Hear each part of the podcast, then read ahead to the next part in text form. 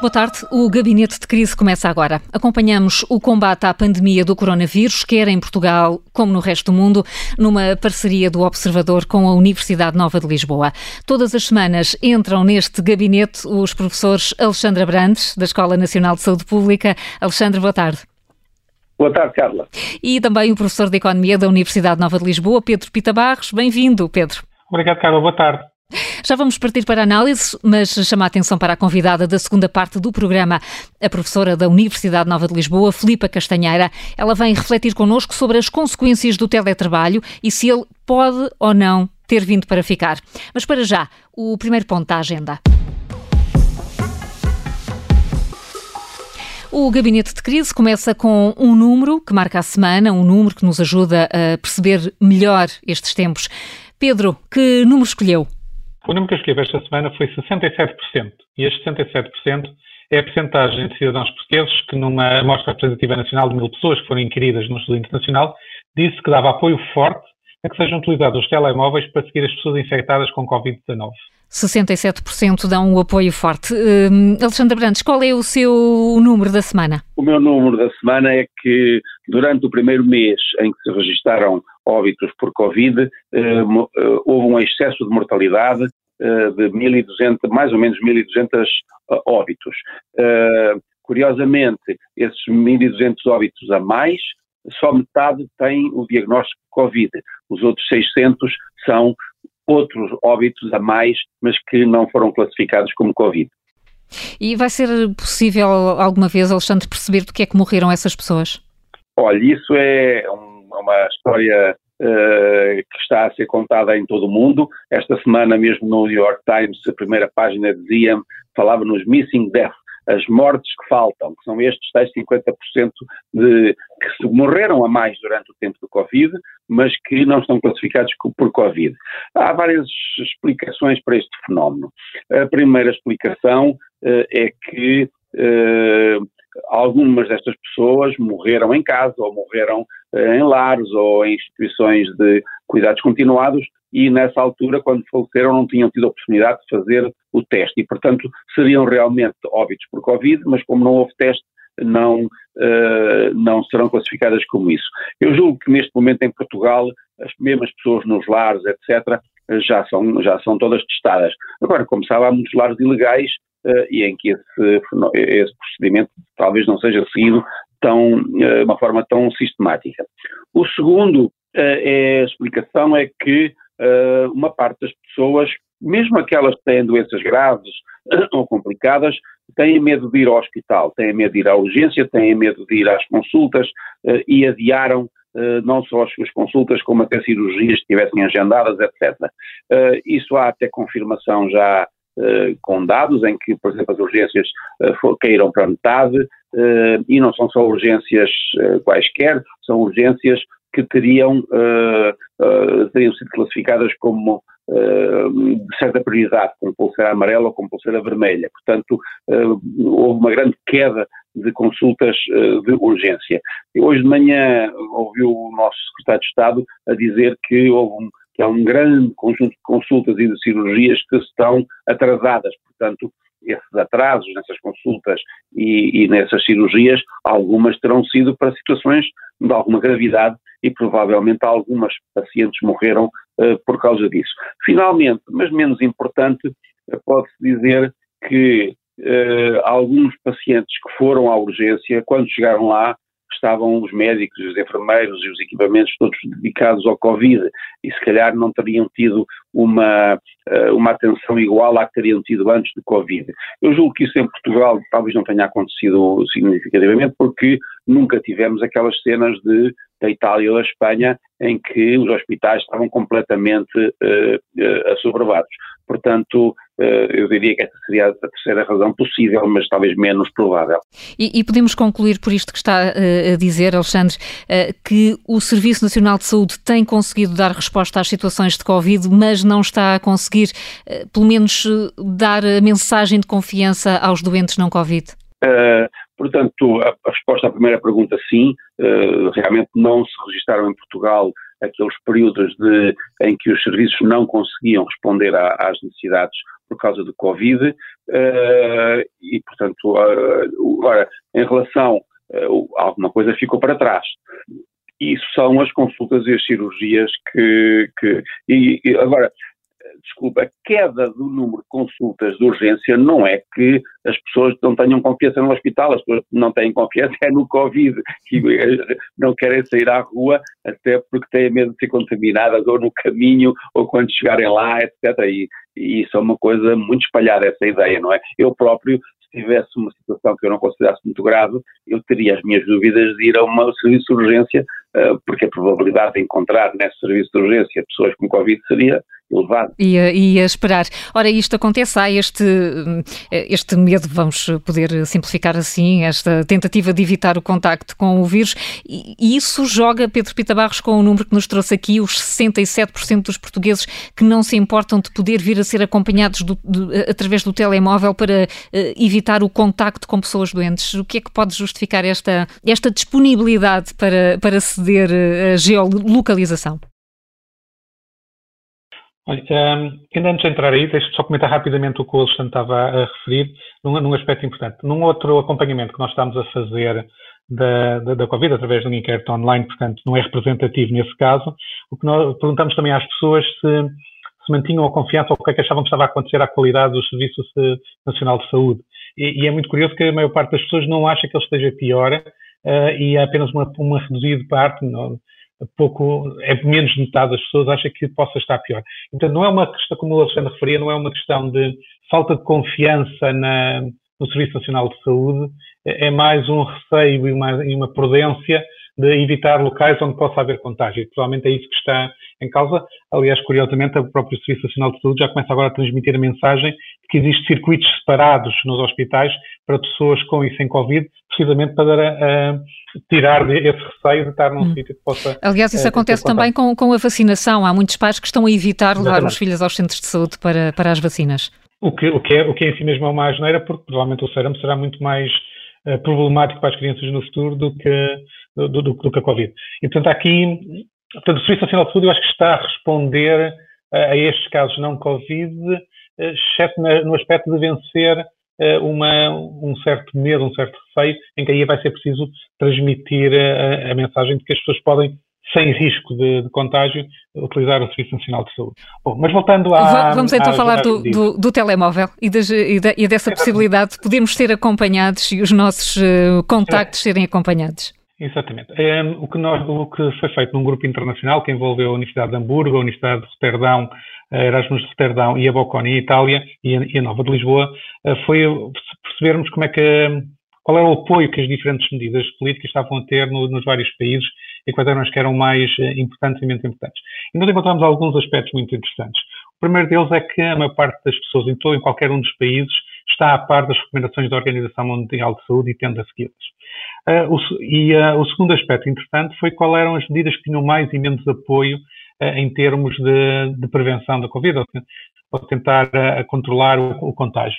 E aqui é, é muito curioso porque temos medidas que são suspender eventos públicos de massas, eh, que têm um grande apoio em todos os países, e, por exemplo, o país onde há mais apoio é em Portugal. 91% das pessoas dizia que faz todo sentido suspender esses eventos públicos. Mas também medidas que são um pouco mais agressivas, como multas para quem violar 14 dias de quarentena que, sejam, sejam impostos, também têm mais de 80% das pessoas a dar apoio forte a esse tipo de medidas. Curiosamente ou não, muito mais elevada em Itália, porque teve os aspectos que mais prementes de, de, emergência do que nos outros países, mas também lá está. Fechar fronteiras, fechar escolas, tudo isso tem grande, grande apoio. Onde é que começa a haver divergência entre os, entre os países? É, por exemplo, utilizar os telemóveis, como, como estávamos a referir. Em Portugal é um número relativamente elevado, são estes dois, cerca de dois terços, mas, por exemplo, esse número desce para 46% na Alemanha. Portanto, menos de metade dos alemães estão dispostos a ter este seguimento. Um, se nós formos ver outro tipo de medidas, que é verificação aleatória de temperatura na rua. Portanto, nós podemos ser aleatoriamente verificados uh, se, se, temos algum sintoma no, no, meio da rua. Mais de metade de, de, dos europeus inquiridos, e, e neste estudo foram inquiridos mais de 7.500 pessoas um, eh, em sete países europeus, uh, o que nós temos é que quase dois terços, 62% das pessoas aceita bem a ideia de podermos ter essas verificações de temperatura na rua. O que se bem é uma mudança radical à forma como nós nos deslocamos e movimentamos no, no, nos espaços públicos. Não é? Nós não estamos habituados a que num espaço público alguém nos interpele e dizer, olha, vou-lhe agora medir a temperatura, não é? E aparentemente isso começa a ser aceito. Onde é que é menos aceito? Na Dinamarca. Na Dinamarca só um pouco mais de um terço de pessoas aceita isso. E em Portugal, 77% das pessoas está disposta a ter esse aspecto. Agora, qual é o, uh, o, ponto onde as pessoas são mais sensíveis e têm mais relutância em aceitar? É parar os transportes públicos por três meses. Que menos de metade da, da, das, das, pessoas apoia isso. E, por exemplo, o, o, país onde normalmente se dá menos apoio a este tipo de medidas é na Alemanha, apenas um quarto das pessoas acha que deve parar os transportes públicos, e mesmo em Portugal é apenas pouco mais de um terço das pessoas acham que deve parar os transportes públicos. E, portanto, há aqui elementos diferentes de, de medidas que têm diferentes uh, tipos de aceitação. Isto pode ser muito útil para perceber o que é que, um, o que, é que fará sentido ter ou não ter. Vou falar rapidamente, se, se, se, achar bem, o que é que para Portugal uh, vai tendo de crescente apoio. Portanto, vou começar pela medida que tem mais apoio e Vamos lá. por aí Aquela abaixo. que mais os portugueses eh, estão disponíveis mais, para aceitar. A, a, a, a mais disponível. 95% aceita bem fechar fronteiras. 91% suspender eventos públicos, uh, o mesmo número para fechar escolas, 86% multas para quem violar quarentenas, a imposição de recolher obrigatório, exceto compras essenciais, portanto um confinamento reforçado face àquilo que nós vemos agora e, portanto, muito mais próximo do que aconteceu em Itália e em Espanha, tem 78% de apoio. Verificação de temperatura na rua, 77%. Utilizar telemóveis, os 67% que referi como número de, com todas as implicações que tem sobre a privacidade, e os 36% para parar os transportes públicos. E, portanto, nós vemos aqui que diferentes medidas vão ter diferente apoio popular e isto poderá ser importante uh, em termos de políticas nacionais, mas também poderá ser importante para percebermos, a nível, a nível europeu, o que é que vai ser comum aos vários países na própria transição depois para a saída da, das medidas mais exigentes. E para a semana já pode haver alguma luz sobre o que é que, o que, é que pode acontecer nesse sentido, vai ser interessante uh, acompanhar. Um, nesta. Ne, sim?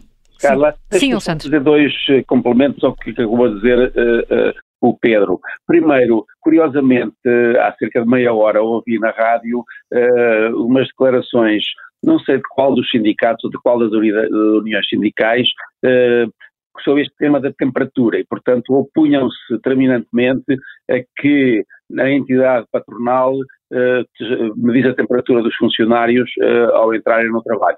Uh, portanto, é engraçado que o público parece aceitar essa, essa intromissão na vida privada, mas uh, os sindicatos se opõem.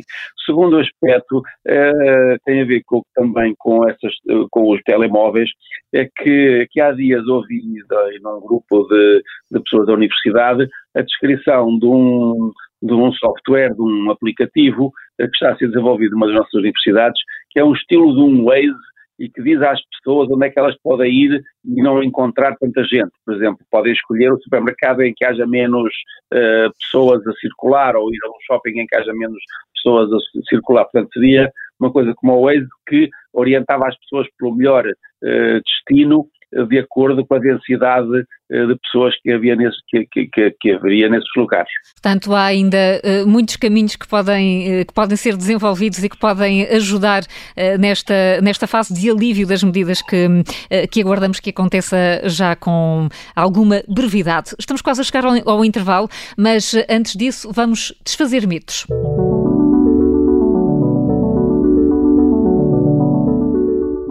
São ideias feitas, daquelas que até podem parecer mesmo verdade, mas que importa pôr em causa. Vamos lá, elas, Pedro Pita Barros, acho que vamos ficar mais ou menos a falar do mesmo. Uh, é verdade que o pior já passou? Ah, pois, esse é o mito que eu tinha escrito esta semana, que é as pessoas acharem que o pior já passou. É um meio mito. Uh, se nós virmos o que é pior como sendo o número de pessoas infectadas atingiu o seu máximo, uh, nós não sabemos exatamente esse número e o número de pessoas infectadas também depende muito do nosso comportamento. E, portanto, se voltássemos todos a sair como fazíamos em janeiro, ou até em, em fevereiro, certamente que o contágio retomaria e voltaríamos ao início do processo de crescimento muito rápido que tivemos no início de março. E, portanto, o pior já passou, é um meio mito porque não é claro que já tenha passado e, sobretudo, se nós alterássemos muito o nosso comportamento, o pior poderia voltar. Uh, e, portanto, aqui uh, o, o, mito é uh, isto não é independente, o pior não é independente do que nós fizemos. E o Alexandre Brantes, as primeiras atividades a ser liberalizadas vão ser aquelas que nós queremos mesmo, as nossas preferidas, Alexandre? Acho que o futebol não vai ser a primeira, embora haja lobbies para isso. Eu acho que abrirão primeiro as atividades em que, em, quando nós sairmos à rua, e essas atividades encontrarmos um número muito limitado de pessoas, sei lá, menos que 20 pessoas. Uh, agora, atividades... Portanto, nada de futebol. Uh, não sei se o futebol ou os festivais de música, não sei se será a primeira prioridade. Mas queria chamar a atenção também que não é tudo melhor pelo seguinte. Neste momento, qualquer um de nós está um pouco desresponsabilizado em relação ao perigo de contágio. Nós estamos todos confinados em casa, cumprimos e tudo bem. A partir do dia 4 de maio, cada, uma, cada um de nós, ao pôr o pé na rua, está a tomar decisões sobre sua, o seu próprio bem-estar. Quer dizer, se eu decido que vou a um centro comercial, estou a decidir que me vou expor à infecção uh, muito mais do que se for uh, à mercearia uh, a 200 metros de casa. Portanto, cada um ao sair de casa vai ter que medir para si próprio qual é o risco que está disposto a tomar em relação à infecção por Covid. E mais uma aposta na autonomia, ou seja, não é seguro que o pior já tenha passado e tão depressa não vamos ter uh, futebol, nem concertos, nem centros comerciais abertos. Regressamos já a seguir com as notas de esperança desta semana e com a professora Filipa Castanheira. Até já.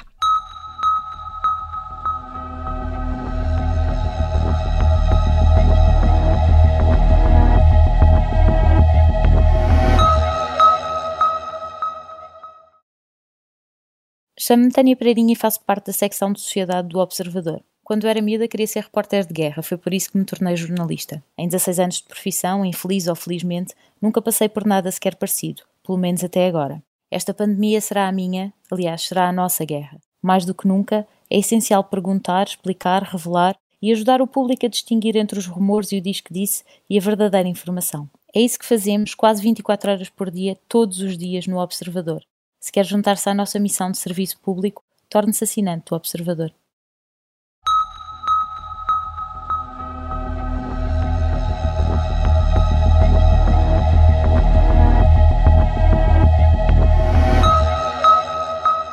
Segunda parte do Gabinete de Crise, Alexandra Brandes e Pedro Pita Barros analisam o estado do combate à Covid-19.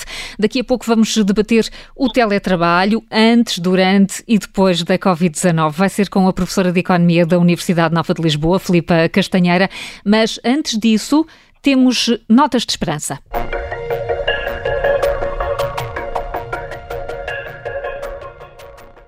Porque apesar das dificuldades, registramos também os avanços e as conquistas. Qual é a nota que quer destacar esta semana, Pedro Pita Barros? A minha nota de esperança é notar que o número médio por dia de novos casos de Covid confirmados tem vindo a baixar. Uh, ainda está relativamente elevado, baixa devagar, é certo, mas dá a esperança de que estamos no caminho certo. E, portanto, continuando este caminho, iremos lá uh, e conseguiremos uh, passar por este tempo de Covid de uma forma relativamente uh, incólume face ao, ao, pior que poderia ter acontecido. Portanto, a nota de esperança é já estamos no bom caminho e estamos a continuá-lo nas últimas duas semanas. Muito bem. Alexandra Brantes, e a sua nota de esperança? É que nem tudo tem sido mau uh, na epidemia de Covid.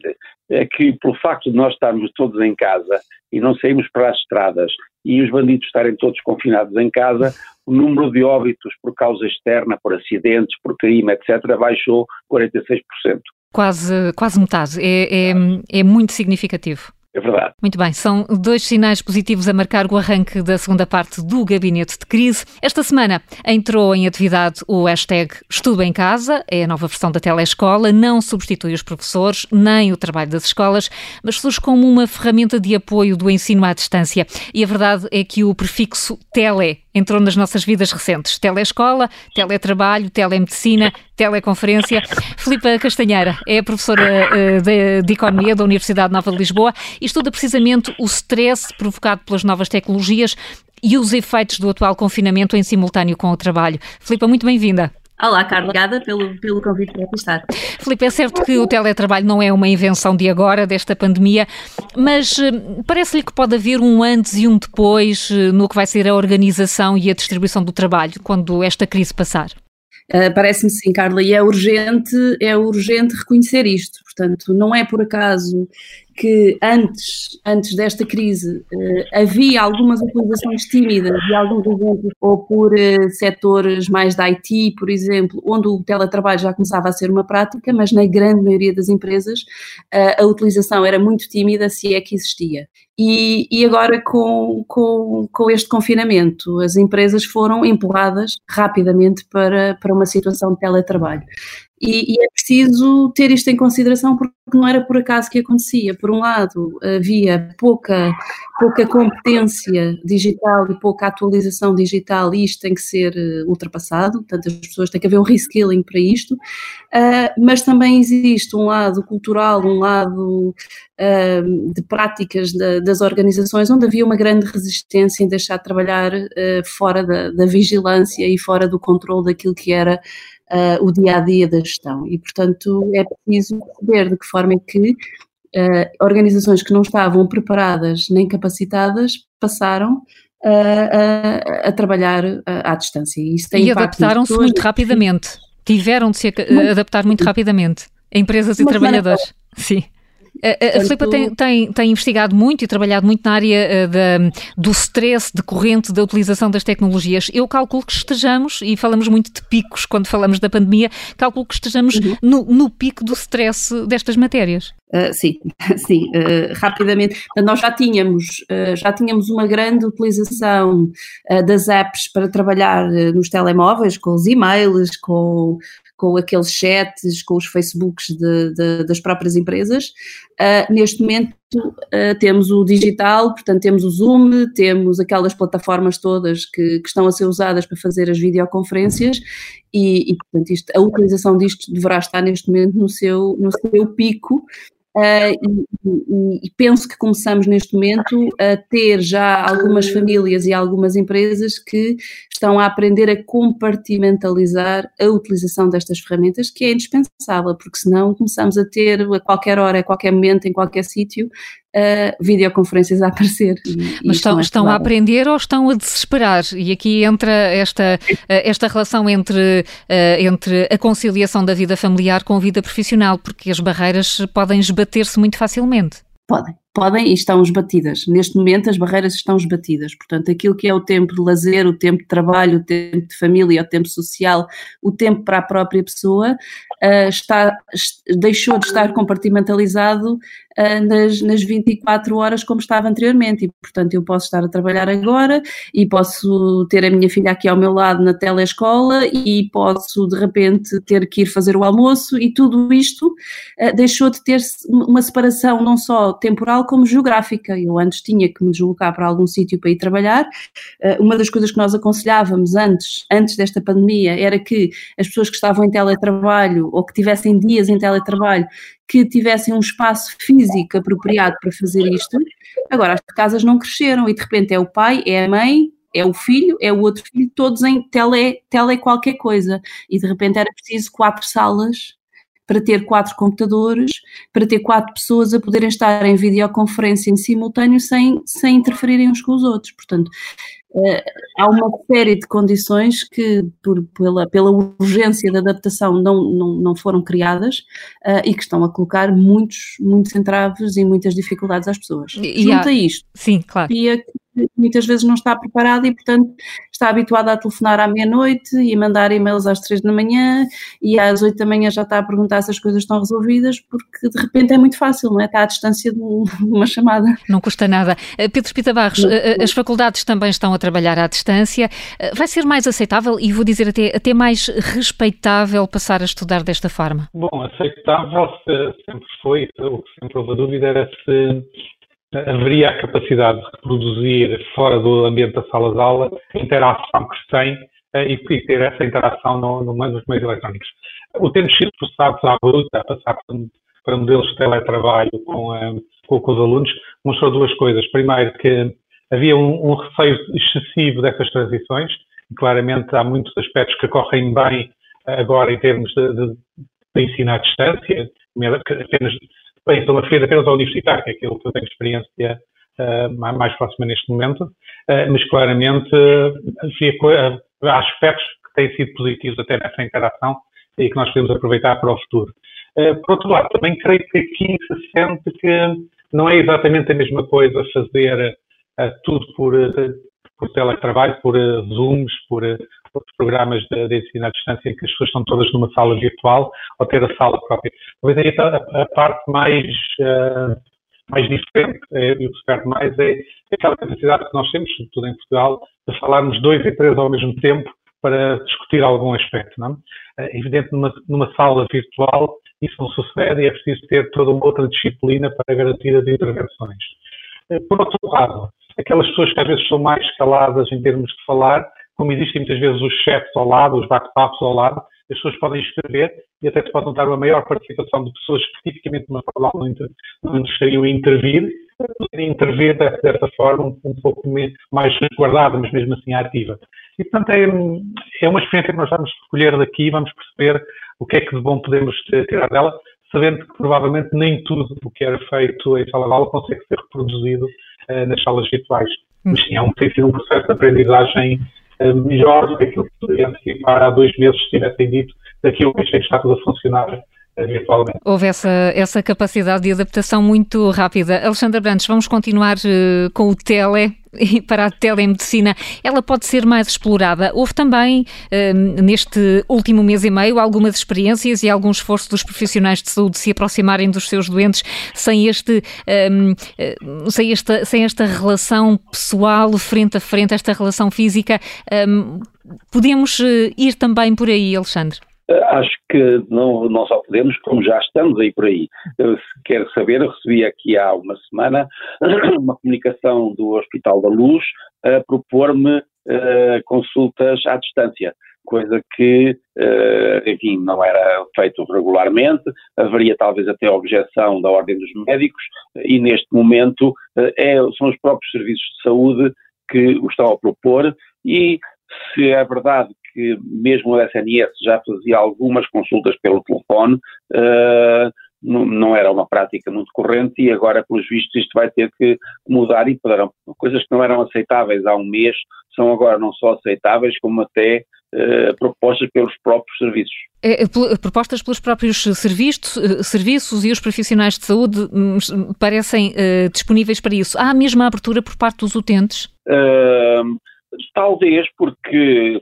uh, realmente sabe que ir a um centro de saúde ou ao hospital, mesmo um privado, uh, é muitas vezes muito incómodo para as pessoas, as pessoas têm limitações de movimento, uh, as listas de espera e as, e as salas de espera às vezes são, não são muito confortáveis e obrigam a esperar muito tempo, etc. Uma, uma consulta agendada pelo telefone provavelmente é muito mais conveniente para muitos pacientes do que uma consulta presencial.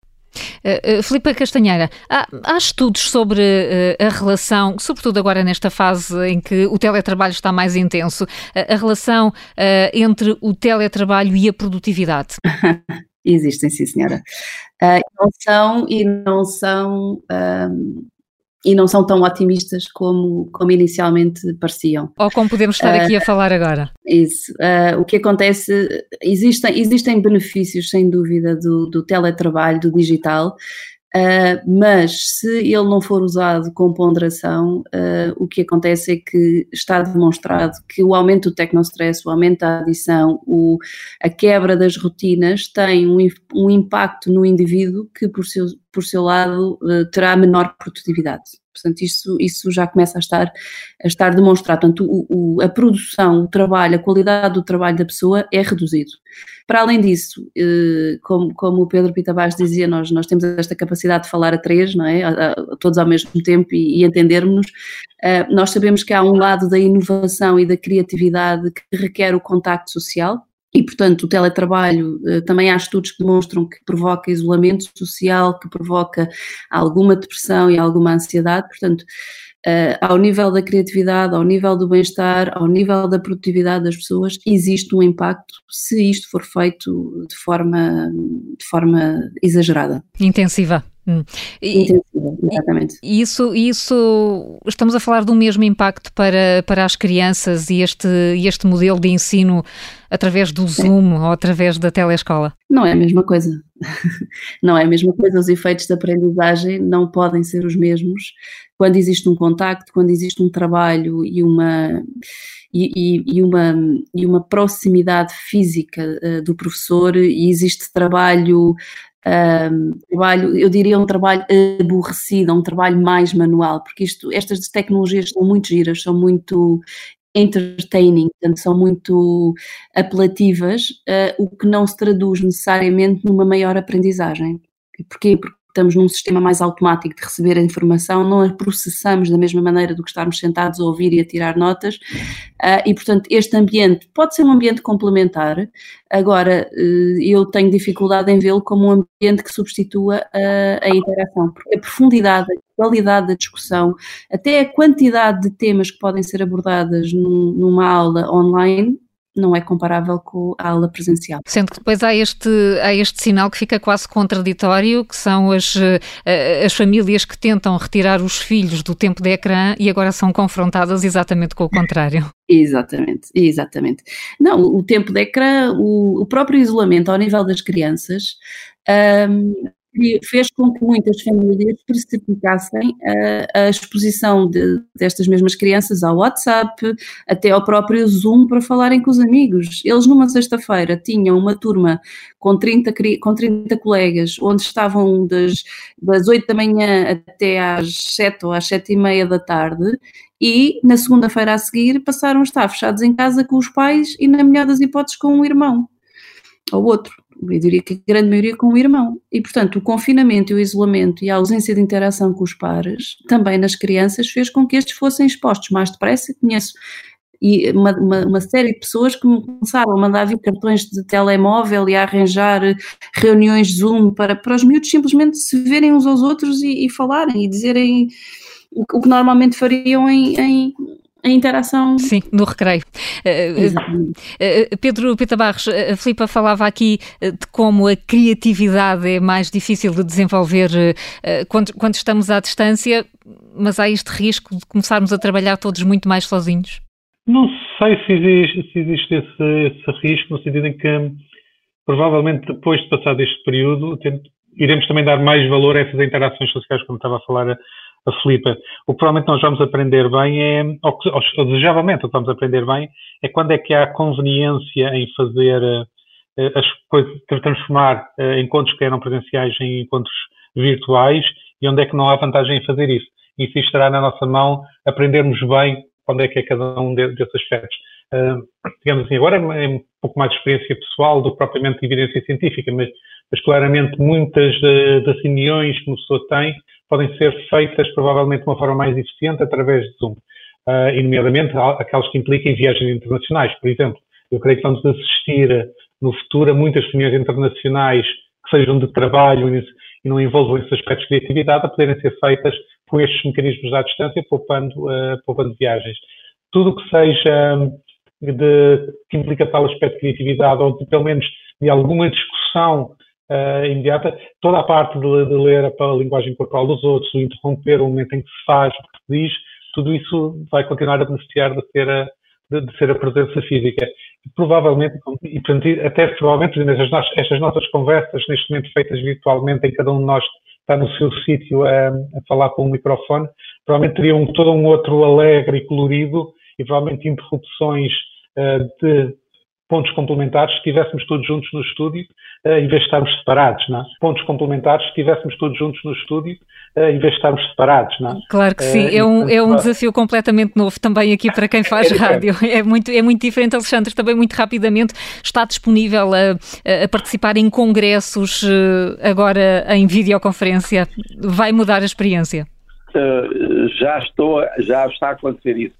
Portanto, já não digo congressos muito grandes, mas em grandes reuniões eh, já estou a participar à distância. E com diferenças assinaláveis? Uh, a gente acostuma-se, é o novo normal. É o novo normal. Filipe Castanheira, um chat pode substituir uma boa discussão? Depende, de, depende do objetivo da discussão. Uh, se, eu, eu, acho que quando, quando o objetivo é gerar ideias, dificilmente um chat poderá, poderá, poderá substituir. Quando não podemos estar juntos, o melhor é ter o chat em vez de não ter nada. Uh, agora, esta interação, o ler o comportamento dos outros, o saber, eu, eu própria estou aqui a ouvir-vos e, e, e, estou a controlar-me para não falar, porque não sei se é oportuno interromper. Se estivéssemos frente a frente, eu saberia fazê-lo. Portanto, há toda aqui uma aprendizagem que, que, que, é preciso ser feita. Um chat, para mim, não, não substitui, uma tecnologia não substitui a interação humana. Filipe Castanheira, vamos ter que nos habituar, eh, não sei por quanto tempo e se, se vai ser mais fácil, mas efetivamente eh, estas conversas de certeza que seriam muito mais eh, ricas se pudéssemos estar a olhar uns para os outros. Bom, faz parte agora da nossa imaginação também avançar com isto. Quero agradecer muito a disponibilidade da Filipe Castanheira para ter estado connosco neste gabinete de crise, ao Alexandre Abrantes e ao Pedro Pita Barros. Despeço-me como sempre, até para a semana, vamos encontrar-nos à mesma hora e até lá. Vamos eh, despedir-nos com uma iniciativa da Junta de Freguesia de Alcântara, em Lisboa. Os funcionários saíram à rua, desta vez com máscaras, mas também com violinos e violoncelos. Deram um concerto aos moradores da Doca de Santo Amaro. Esta música que vamos ouvir é uma das senhas da liberdade há 46 anos. Por ironia, estamos outra vez à espera que ela regresse. Boa tarde e até para a semana.